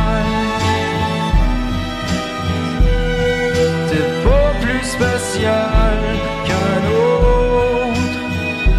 Si tu penses que ça te bloque, pareil comme un vœu, ben ouvre ta porte, pis bats-toi le cul.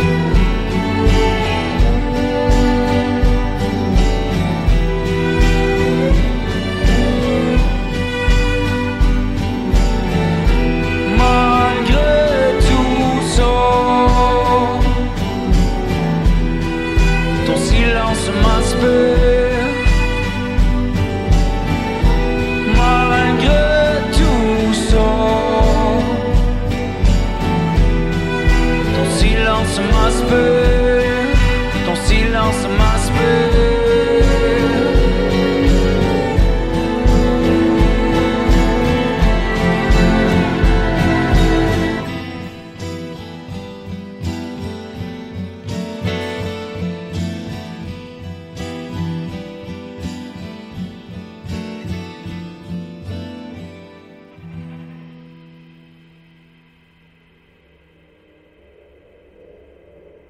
Vous êtes de retour sur les ondes du CFAK 83. Et vu qu'on a beaucoup de temps à passer, je parle lentement, comme si on était sur Ici Musique.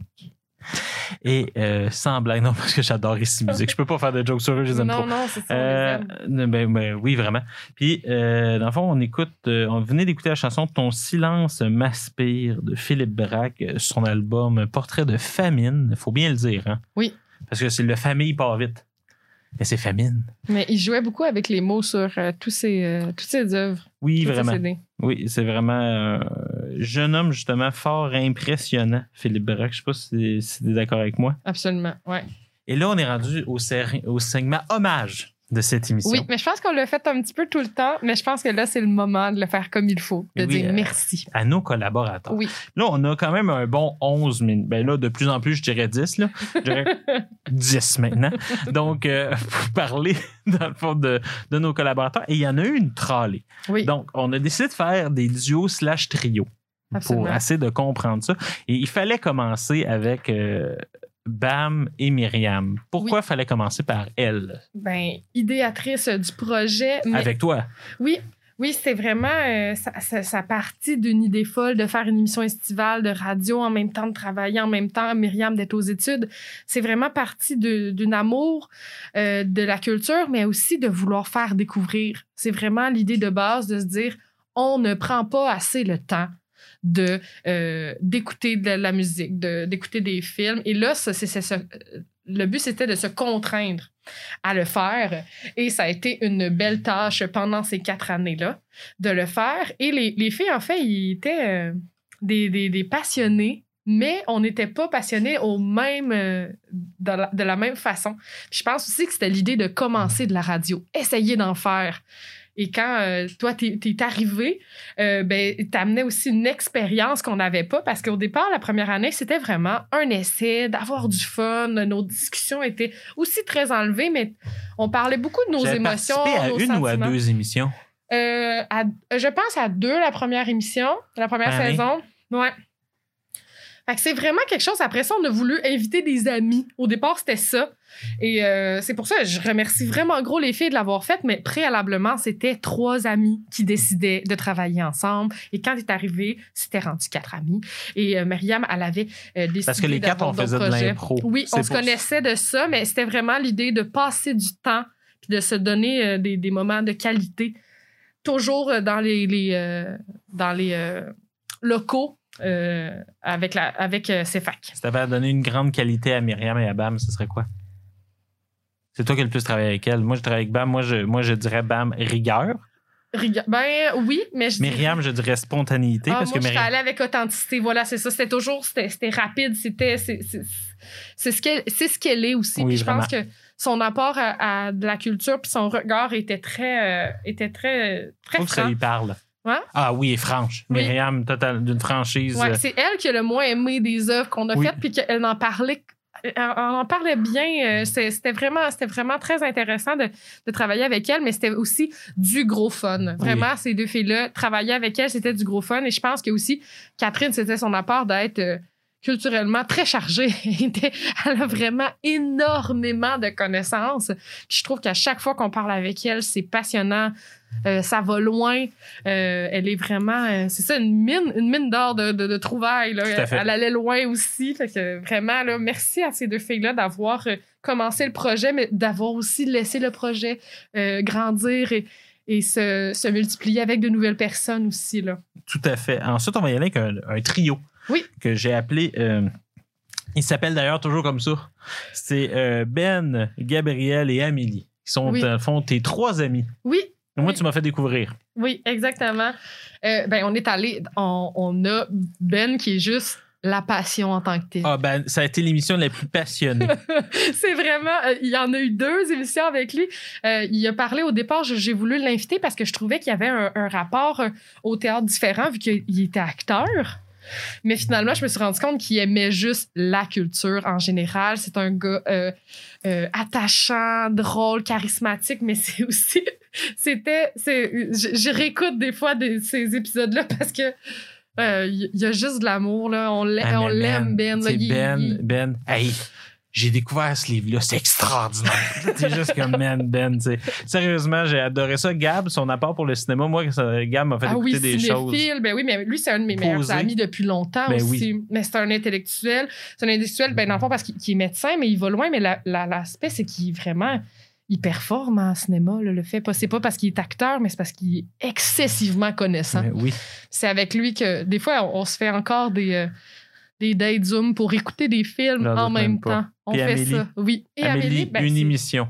oui, mais moi, je voulais lui faire essayer. Oui. Là, je suis revenue, j'ai refait la boucle de ma première euh, année que j'ai voulu essayer la, la- la- la radio avec mes amis. Mais là, c'était dans un cadre très, euh, euh, très doux qu'on qu'on lui a amené d'essayer la radio. Oui, puis elle a Ouais. été très bonne, donc on Oui. la félicite parce Oui. que c'est pas facile. Surtout qu'on lui a pas donné Caliban et la sorcière, c'est pas ce c'est qu'on une a grosse tâche, mais je pense qu'elle a absolument relevé le défi. Oui. c'est- totalement performé. Ouais, C'est bien meilleur que Gab. C'est- c'est tellement différent, puis c'est ça, c'est pour ça qu'on peut pas dire il y en a un. critique souvent. Quand, t'aimes- quand tout ce que, que tu écoutes, tu l'aimes, ben c'était plus difficile pour, euh, pour euh, d'une première expérience radio. C'est pas Non, toujours simple. Juste le dire pour Gab, si jamais il écoute, c'est une blague. Puis en plus, on peut pas dire un était meilleur que les autres parce qu'en fait, on les a tous aimés. Oui. Ils avaient tous leur place dans. euh, ils changeaient tous notre dynamique, en fait. C'est ça qui Oui. était intéressant. Ça Puis- nous donnait des, des, des portes et des Oui. discussions différentes. Oui, même Myriam, Catherine, quand ils sont devenus des, euh, des collaboratrices, c'était le fun de les retrouver. On tombait dans des pantoufles. Oui. Donc, c'était c'était nos épisodes un peu pantoufles, justement. Chaque collaborateur avait, on avait une vibe différente aussi. Parlant de vibes différentes, nos deux spécialistes, Oui. Mathieu Poulain-Lamar et Jean-Christophe Racette. Euh, on va commencer par Jean-Christophe, qui est mon meilleur ami, le père de mon filleul, et euh, je l'ai marié à sa blonde, donc on est un peu proches. Les deux, on les a fait venir parce que c'est des, des. Dans le fond, c'est des spécialistes dans leur domaine. Mathieu, on le fait venir pour des émissions justement sur la culture autochtone amérindienne, et, euh, et parce qu'il est anthropologue. Et euh, Jean-Christophe sur euh, lui, c'était une émission, euh, justement, on parlait plus d'histoire parce qu'il est historien. C'était tellement intéressant parce que justement, c'est là qu'on y avait une espèce d'affrontement nos conceptions de non-spécialistes versus le spécialiste. Puis moi, j'ai toujours aimé ces émissions-là pour cette Oui. raison-là. On allait plus, on allait excessivement Tellement. plus loin, on allait dans les détails. Euh, mais c'est aussi, euh, j'avais un grand respect pour tous nos collaborateurs, mais il y avait quelque chose de très impressionnant avec Ouais. ces deux gars-là. C'était que, euh, c'était au- aussi au départ des émissions que je parlais un peu moins parce que j'étais impressionnée. Là, t'étais à l'écoute. Oui, j'étais beaucoup plus à l'écoute, mais j'ai toujours été à l'écoute, mais mettons, je, je lâchais pas trois, quatre cracks de blagues comme que je faisais avec, euh, avec euh, Caroline ou avec, euh, ben, avec, avec, avec tout le monde. Quand j'étais un petit peu plus à l'aise, on voit que l'humour arrive rapidement au galop. Mais dans ces émissions-là, c'était beaucoup plus sérieux, mais c'est une de mes émissions préférées avec Mathieu Poulain. La Euh, dernière. La ça. dernière qu'on a faite avec lui, m'a, euh, j'étais beaucoup plus à l'aise. Mais je me suis rendu compte qu'on est allé plus loin, mais tout le monde ensemble à une vitesse fulgurante. Oui, C'était très, très bon. Euh, oui, vraiment. Une qui est un peu entre la troisième et la quatrième catégorie, c'est justement Caroline. Oui, Caroline qu'on l'a pris parce que c'est une spécialiste de littérature. Donc, on... puis en même temps, c'est parce que Dieu sait que c'est, elle acceptait tous les défis, puis c'est une de nos amies proches. Moi, j'aimerais Oui. qu'on en parle un peu de Caro. Là. Oui, ben c'est, c'est, c'est une femme extraordinaire. Ouais, je pense que tous nos collaborateurs sont extraordinaires, mais il y a quelque chose de. euh, l'affaire, c'est que la discussion commençait avant l'émission, elle Ouais. Continuait pendant l'émission et elle perdurait par Toute la suite. Toute l'année. On, a, on se propose des livres. C'est, c'est une de, de mes amies que je, je- on, on se prête des livres pour se dire j'ai adoré, j'aimerais ça qu'on en parle. Avec elle, on, on voulait parler du sujet. Ouais, Caroline, que moi, je conna- on connaissait de l'impro, mais que je Oui. connaissais pas tant que ça. Puis moi, elle est vraiment devenue plus une amie avec l'émission. Je pense qu'on se connaissait, on se respectait, on aimait, on aimait ça prendre un verre. Une collègue aussi Une euh, au cégep de Elle est Sherbrooke. devenue, après, on a découvert qu'on était collègues au cégep. Parce que, euh, puis en tout cas, moi, je suis vraiment une. jamais été aussi content de faire des lignes de piquetage qu'avec Caroline Fontaine. Vraiment. Donc là, on est rendu à nos deux, nos deux moussaillons. Euh, ah, Charles Bourgeois et Guillaume euh, Cabana. Les gars, en fait. Ils nous ont le Oui, cul. ils ont, ils ont- ils ont sauvé parce que quand on rappelle l'idée de, de- que c'est estival, Ouais. c'est que pas tout le monde a le temps de travailler parce que si on parle de, mettons, Ca- Catherine Lapierre, elle est euh, coordonnatrice d'un camp de jour et elle travaille absolument. C'est son, c'est l'été que c'est le plus intense. Ou Myriam qui était aux études, il y avait plein de personnes qui étaient en vacances quand ils venaient, ou ils prenaient leur émission quand ils étaient en vacances, mais les deux gars ont toujours accepté, qu'importe quand est-ce qu'on leur Ben, demandait. C'est des très grands lecteurs aussi. Ils étaient vraiment. euh, ils nous ont beaucoup sauvés, mais ils étaient aussi très willing de tout essayer. Hey, ils ont- je pense que ils ont tellement fait d'émissions sur trois ans qu'ils en ont fait autant que Myriam, qui a été là un an. Ça Charles. Charles, je pense Charles, je pense que oui. Guillaume, je suis pas Je suis certaine, pas mais certain. Mais c'est pour dire jusqu'à quel Ouais. point ils ont été présents. Ils ont toujours été là. C'est Ouais. tes grands amis, mais Oui. je pense que, que maintenant, j'ai j'ai découvert euh, de, Deux amis. de deux amis là-dedans. Absolument. Parce que... Yoga, The Fringe, Enemy. C'est vraiment, ça fait vraiment un peu Toy Story, ton histoire.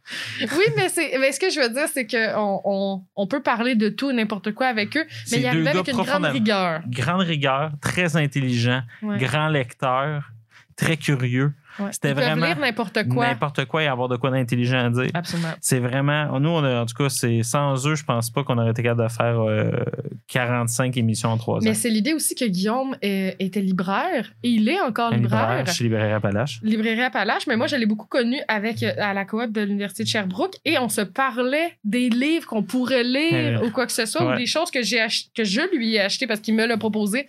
On les a, euh, on en a discuté à l'émission.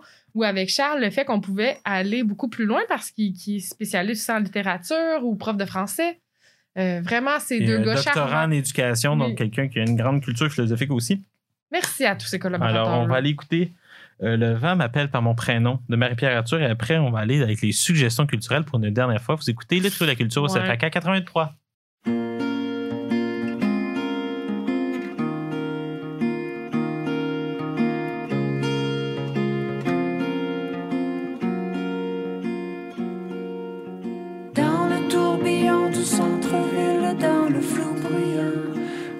Voir si les étoiles brillent. Entre deux essoufflements futiles et trois bouchons saoulants, dur à croire que la vie scintille. Je suis un fantôme en abîme au beau milieu de millions d'anonymes.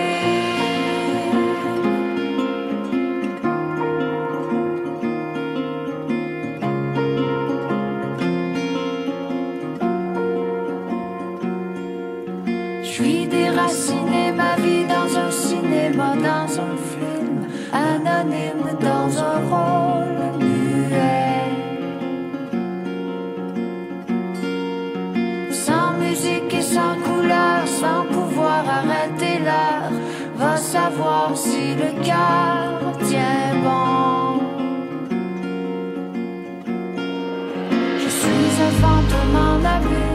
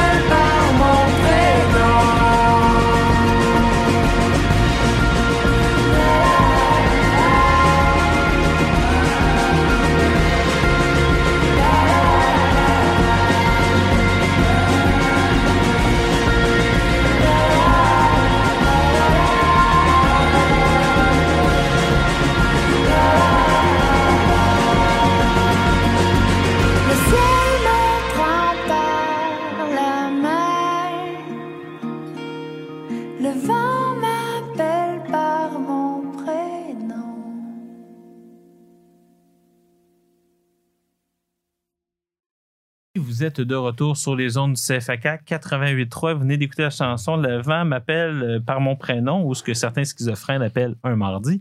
Euh, et euh, non, mais il fallait faire une petite joke. Mais c'est une des plus belles chansons de ma période, je trouve. C'est une des artistes qu'on a le plus aimé au travers les différentes saisons. Oui. Moi, j'ai une dernière anecdote à raconter pour ce enseignement-là et que Charles et Guillaume, c'est deux semaines d'émission à une semaine de préavis.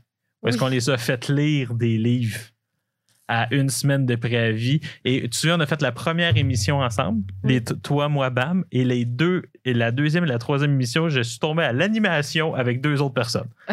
C'est une émission je faisais ma quatrième émission. C'est, euh, c'était quelque chose, hein? Oui. Mais en tout cas, pour moi, là, ce, ce stress-là, puis en fait, je viens de penser à ça, vous avez tué ma carrière de chroniqueur littéraire à CFAK. Ça me prenait tellement de temps faire cette émission-là que je pouvais pas lire pendant l'année. Il fallait que toute l'année, je me prépare à ça parce que vous le saviez pas, cher auditeur, mais euh, cette émission-là nous, nous prenait un an de préparation si on voulait pendant l'été aussi avoir des vacances. Absolument, ouais. Parce que c'était demandé à ce point-là. Et là, Catherine, Oui. dernier segment. Il y a un temps sur la feuille de route, mais dans les faits, on pourrait faire plus court ou plus long. Donc, on prend le temps qu'il faut. Mhm. Catherine, on voulait se faire des suggestions culturelles parce que euh, explique ce qui est d'habitude était le dernier segment de cette émission. Ben, habituellement, euh, habituellement, c'est seulement trois segments parce que à travers les années, on a eu de plus en plus de temps d'onde. Une heure, une heure et demie, deux heures. Oui. Et c'est quand on est arrivé avec la deuxième heure qu'on s'est rendu compte que, surtout avec le segment musique, on vous en a parlé tout à l'heure, c'est qu'on on ne pouvait pas avoir autant de sujets qu'on le voulait et qu'on finissait toujours par se conseiller à travers nos chroniques. 72 livres. Tout le temps. 70 séries. On faisait toujours ça. Et là, on a décidé d'y aller avec des propositions culturelles, euh, des œuvres de tout. De tout acabit, on y allait vraiment partout parce que quand on demandait, mettons, on a Amélie qui a parlé d'une artiste peintre, mais on a parlé aussi de podcasts, on proposait, des livres, des films, des séries, mais on y allait aussi avec juste ce spectacle-là en tant que tel en présentiel quand quand le temps nous le permettait. On est allé vraiment dans plusieurs choses et on s'est rendu compte que la culture, c'est très vaste et que euh, on pouvait remplir notre petit baluchon euh, d'informations et de propositions de personnes qu'on aimait déjà. Donc, ça faisait en sorte que des fois, les propositions euh, nous, touchaient, nous touchaient vraiment beaucoup. Il y a beaucoup d'achats qui ont été faits par la suite de ces, euh, de ces propositions culturelles-là. Je sais On- pas si c'est- comme ça que tu le voyais aussi. Bon, on- oui, c'est comme ça que je le voyais aussi. C'est comme ça qu'on s'est sauvé euh, du segment musical à un moment donné. Tellement que dans la dernière saison, Des il y a on plusieurs- oui, le segment musical qui a eu seulement propositions. 9 minutes au lieu de 15. Finalement, on a fait 3. Dites-vous qu'à chaque fois que ça a fait ça, c'est parce qu'on savait plus quoi dire du disque à la pause. Là, on est en train de dire tous nos petits secrets, mais je pense que c'est important de le faire parce que les propositions culturelles, en fait, c'est là des fois que on voyait euh, qu'est-ce que les gens allaient nous proposer. Puis moi, j'étais toujours surprise. Pas Oui. toujours. euh, je m'attendais pas toujours au choix. Non, mais c'est. moi, vous- mais tu- nos auditrices et auditeurs savent que c'était mon segment préféré. Oui, oui. Je- tu le disais à chaque fois. Ben oui, c'est ce qu'on appelle une. euh, être sur repeat, hein? Le 10 sauter une couple de fois. Donc, ça. avec des suggestions culturelles. Euh, je vais commencer. Oui. OK. Euh, avec une. Puis là, c'est ça l'affaire, OK? Aussi, chers auditeurs, moi puis euh, Catherine, on est amis. Donc, Ouais. je sais pas si la suggestion culturelle, je te l'ai déjà faite à cause de ça, si tu l'as. ça se peut. Et, et moi, j'ai décidé d'aller chez Appalache et de regarder ton registre pour voir si tu Ah, les va avais. chier. ah, Merci, Guillaume Cabana. ah, tu, tu vois des collaborateurs jusqu'à la fin. Oui. Euh, donc, ben, je vais y aller avec ça. De toute façon, c'est que si tu l'as, c'est une nouvelle traduction. Ah. Ah? Donc, Mon Dieu, il- OK. Tu comprends? pas plus. Donc, Ouais. je me suis dit que c'est sûr que tu l'as pas, mais ça se peut que tu l'as. Puis, euh, c'est un livre que j'aime vraiment beaucoup. Donc, on va y aller avec ça. On Ouais. va commencer par ça. C'est. Je l'ai déjà lu, mais. Tu vas le relire. Oui, je vais Mais le relire. oui. Donc, le premier livre, c'est euh, George Orwell, La ferme des animaux. En fait, Je l'ai lu en secondaire 4. Ben, Merci. Euh, Monsieur Bisaillon. Mais- mais, pour vrai, ben, donc, c'est pas moi qui te l'avais donné. Non, non, non, je l'avais lu en anglais. Ferme des animaux, euh, dans le fond, retraduit. Euh, George Orwell, bon, grand anarchiste, a fait la, la guerre d'Espagne, euh, plein de choses. Euh, Ferme des animaux. Souvent, on dit que 1984, c'est son grand livre. Moi puis Charles Bourgeon, on s'en est parlé cette semaine. Les deux, on est 100% d'accord. C'est son meilleur livre, selon nous. La ferme des animaux? Plus. Ah. Euh, parce qu'il faut pas oublier que 1984, c'est une critique du régime soviétique. Puis, dans La ferme des animaux, je dirais que c'est plus explicite. Où est-ce que tu as les cochons qui sont clairement des staliniens. OK? Oui, mais euh, sûrement que mon regard de cette relecture-là Voilà. va me permettre de, de voir autre chose. Ça, Exactement. Et là, il a été retraduit parce que la traduction était très mauvaise. Je te crois. Elle était vraiment pas bonne. Et en même temps, ils en ont, pro- en ont profité pour retraduire tout George Orwell chez Gallimard. Ah Donc, oui? 1984 a été retraduit et mille- 1984, maintenant, c'est écrit en lettres sur le dessus. Et maintenant, c'est plus Big Brother, c'est le grand frère. C'est plus, c'est, moi, je, suis, euh, je viens de m'acheter 1984, je, les ai achetés ensemble. Moi, je me suis acheté 1984 pour le relire Mhm. dans la nouvelle traduction.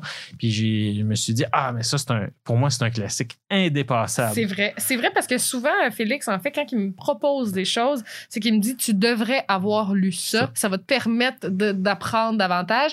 Ou des fois, c'est juste je pense que tu vas aimer. Mais ça, c'est plus dans la catégorie je pense que tu devrais l'avoir lu. Oui, puis je pense que tu vas aimer. C'est en fait, c'est, il fait partie des deux catégories. C'est que je pense qu'en plus, tu vas encore plus l'aimer justement après ces, ces trois ans-là de lecture commune. Je pense que tu- George Orwell va encore plus. Je pense aussi, je pense aussi. Donc, euh, toucher ton, ton petit cœur. Voilà. C'est bien fin. C'est bien fin. Pour cette première, j'en ai deux. Est-ce que là, j'y vais avec? Ben, on peut, on peut alterner. OK, parfait. Euh, on va y aller avec. Je- Là-dessus, Non, je l'ai tâche- pas, mais j'ai failli me l'acheter. Parce que je trouvais qu'elle allait tellement beau. En fait, c'est La Patience du lichen de Noémie Pomerleau-Cloutier. C'est une, euh, une, une autrice qui a, dans le fond, décidé d'enregistrer plein de personnes, des euh, coasters euh, inou, français et euh, anglais. C'est vraiment une œuvre poétique monumentale. J'ai pas été capable de. C'est quoi des coasters? C'est des gens, dans le fond, qui, qui, qui suivent les côtes, des, des gens qui vivent près de la côte nord. C'est vraiment, si on y va dans la lignée de, que, que Serge t'a touché avec la nature, c'est quelque chose. Mais, mais dans le fond, elle a Ben, C'est enregistré des exactement gens. pour ça que je failli me, me Puis elle a l'acheter. créé, elle a créé, yes, j'ai réussi à acheter quelque chose que tu n'avais pas. Euh, Ouais, parce que c'est considérable ma collection de livres. Ah, oui, absolument. Malheureusement Ouais. pour les personnes qui veulent me Mais faire c'est plaisir. quelque chose qui m'a euh, foudroyé, ça m'a charmé. C'est quelque chose de, de très, très beau. Euh, la nature en fait partie, mais c'est surtout d'entendre, parce que tu les entends lire quand tu le lis, parce que tu sais que c'était à l'oral. Il y a des choses qui sont euh, transformées en poème. La, la poésie, c'est quelque chose que, qui était plus dur à parler, Ouais. mais qui touche plus. Ouais. Et je pense que c'est euh, la- poésie en tant que telle. On a fait essayé de parler de Joséphine Bacon, on a eu bien de la misère. Ouais, parce comme- nous a toutes touchés. En fait, on, on utilisait le silence pour parler de ce qui nous émouvait. Oui. Et je pense que c'est un, un des, des titres, euh, la, la patience du lichen, qui, qui, qui, qui Oh. suit surtout l'été. Euh, je pense que ça peut se lire tout le temps, mais je pense que le fait de voyager, ça nous fait voyager, en fait. Ça moi, nous fait te- découvrir plein de Je te choses. remercie parce que pour les longues entrevues, je cherche toujours des nouvelles voix. Ah, je, te, je te la conseille. Elle a aussi deux autres œuvres. C'est ça. une autre œuvre, euh, et je pense qu'elle mériterait d'être écoutée. Oui, davantage. vraiment. Puis euh, on va en parler, là, juste, on va en profiter, là, les éditions de la Peuplade. Pas juste la qualité Oui. graphique, la qualité des œuvres depuis. Quoi? Il y a trois ans que j'ai lu, j'ai lu plus systématiquement. Ouais. Moi, j'ai lu récemment Lettre à Benjamin, Mhm. qui m'a. Je me souviens plus du nom de l'autrice. Malheureusement, je m'excuse parce que je n'étais pas supposé le lire. Il était comme là, puis je suis rentré tu sais, sur le coin d'une table en disant en attendant que ma. Tu sais, que, que, que mon ami se prépare, que mon ami arrive. Mon ami est arrivé en retard. Puis j'ai lu, j'ai traversé. Au Puis- complet. Oui, puis c'était tellement bon. Puis j'ai fait comme c'est sur le, le suicide de son chum qui est devenu par défaut son ex. Puis cette violence-là, mais il y a une beauté, il y a une beauté dans l'édition graphique et des textes extraordinaires. J'ai vraiment aimé de la peuplade également. Mais je pense que l'émission m'a permis de connaître énormément de maisons d'édition, surtout d'avoir des collaborateurs aussi qui, qui travaillaient en, dans- en librairie. Ça nous a permis de- d'en connaître davantage. Puis je pense que je pense que tu vas apprécier. En fait, moi, je je l'ai pas lu vite, je l'ai lu lentement parce qu'il mérite ça. Wow. Deuxième livre. Pour ma part, attends un petit peu. Ça, c'est un. Parce que dans le fond, euh, pour expliquer aux, euh, pas aux collaborateurs, aux éditeurs, mais vous êtes nos collaborateurs à travers, là, on sait jamais qui, combien de personnes ils nous ont écoutés, mais c'est qu'on le fait pour de vrai, là, on le sort d'un Oui, sac. vraiment. et- et- J'ai vraiment la patience du week-end devant moi. Oui, J'ai vraiment lui donner un livre, euh, je le ferme. Ouais, fait qu'on on, on réagit à travers ça. On puis sait pas pantoute. Non, exact. Donc, es-tu prête? Oui. Yes! Et c'est, je viens de mettre sur la table tout un livre, mesdames Tout et messieurs. Surveiller et punir de Michel Foucault. Pourquoi? Parce que Catherine, elle sait mon amour fou pour cet auteur-là. Absolument. Euh, cet amour critique, parce que si t'aimes Foucault, il faut que tu regardes de le critiquer, parce qu'il aimerait pas ça sinon. Mais euh, ça sait jusqu'à quel point je l'aime et euh, ça m'a popé aujourd'hui, parce que je t'avais acheté autre chose. Ah oui! Puis en le lisant, je sais pas si ça se donnait tant que ça à des amis. C'était Ah. une BD un peu. euh, c'est David qui m'a proposé ça chez Appalache. C'était beaucoup trop osé. J'ai dit, je, je suis même pas sûr que ça te rendrait tant à l'aise. Moi, je sais pas que j'étais à l'aise tant que ça. Tu Donc, vois, je- Guillaume a voulu que je t'achète une BD également. Mais Dans le fond, je pense que nos libraires. euh, Ils, ils veulent passer leur stock de BD. Mais euh, je pense qu'ils en achètent trop pour ce qu'ils vendent. Mais euh, ils sont pognés avec. Mais, mais c'est ça, c'est-à-dire que j'ai pensé à qu'est-ce qui arrive. Puis là, je savais que tu voulais initier Foucault. On, t'a fait lire euh, Droit de vie, pouvoir sur la mort, ce qui est le dernier chapitre du premier tome d'histoire de la sexualité de Foucault. Euh, puis je t'en parle souvent. C'est un auteur que je mobilise souvent dans ma pensée, dans ma réflexion, dans mes affaires. Puis ça, c'est son classique. Puis je- on sait que tu veux, tu veux commencer à le lire davantage. Euh, euh, je t'ai menti beaucoup là, pour te faire croire que c'était pas ça que je te ferais. Mais, euh, c'est quand même vrai que. Mais Là, tu m'as dit, faudrait que tu achètes j'ai tout fait pour qu'elle l'achète pas. Oui, c'est quand même ça. J'ai hein. tout fait pour qu'elle l'achète pas parce que moi j'avais cette idée-là de te il le l'acheter. sait que quand je faisais les clubs de lecture ou les émissions, il me disait une liste de livres et le soir même, il était en commande. Oui, C'est ce qu'il sait aussi, c'est que chaque proposition qui me touchait. Il a fallu que je down ce livre-là beaucoup pour pouvoir Pour- te, pour te l'acheter, alors que je l'aime vraiment beaucoup.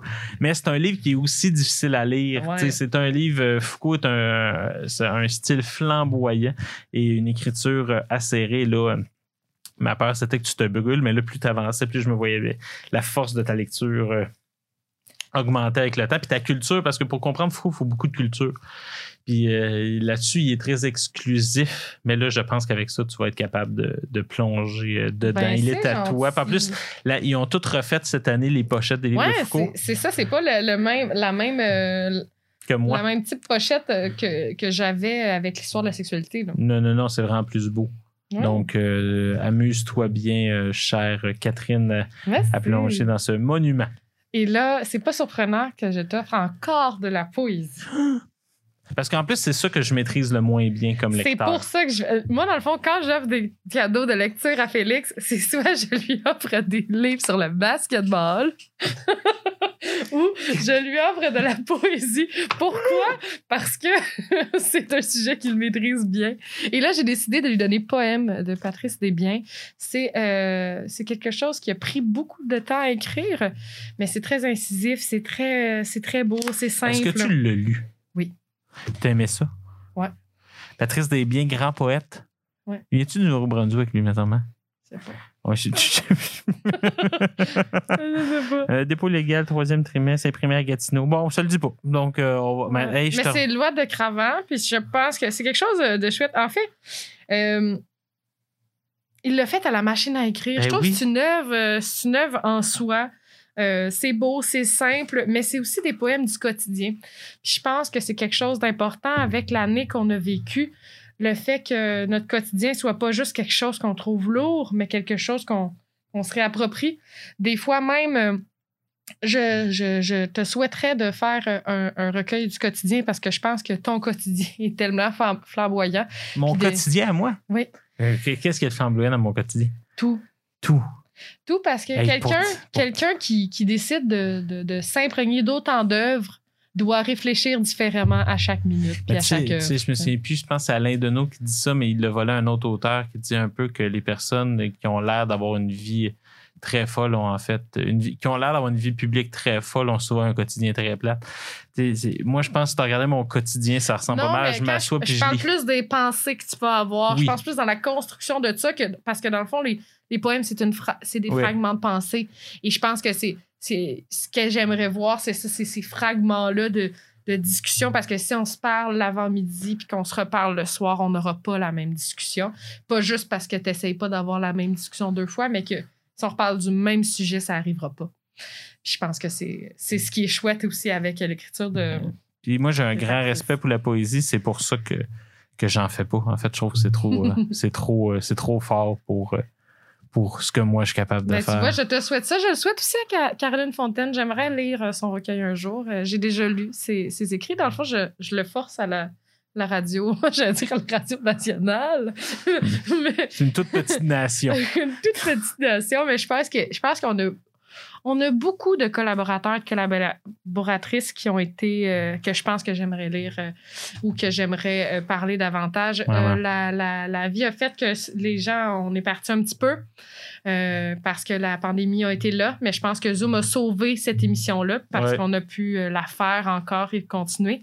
Euh, c'est avec une grande boule d'émotion que je décide de, de dire euh, merci. Alors, on va te laisser, en fait, euh, Ouais. Catherine, les derniers mots. D'habitude, c'est moi qui clôt les Ouais. émissions. Mais là, euh, comme c'est toi qui as fait la première, c'est toi qui, finis et qui va laisser les derniers mots dans les archives. Donc, euh, vous écoutiez le trio de la culture au CFAK 88.3.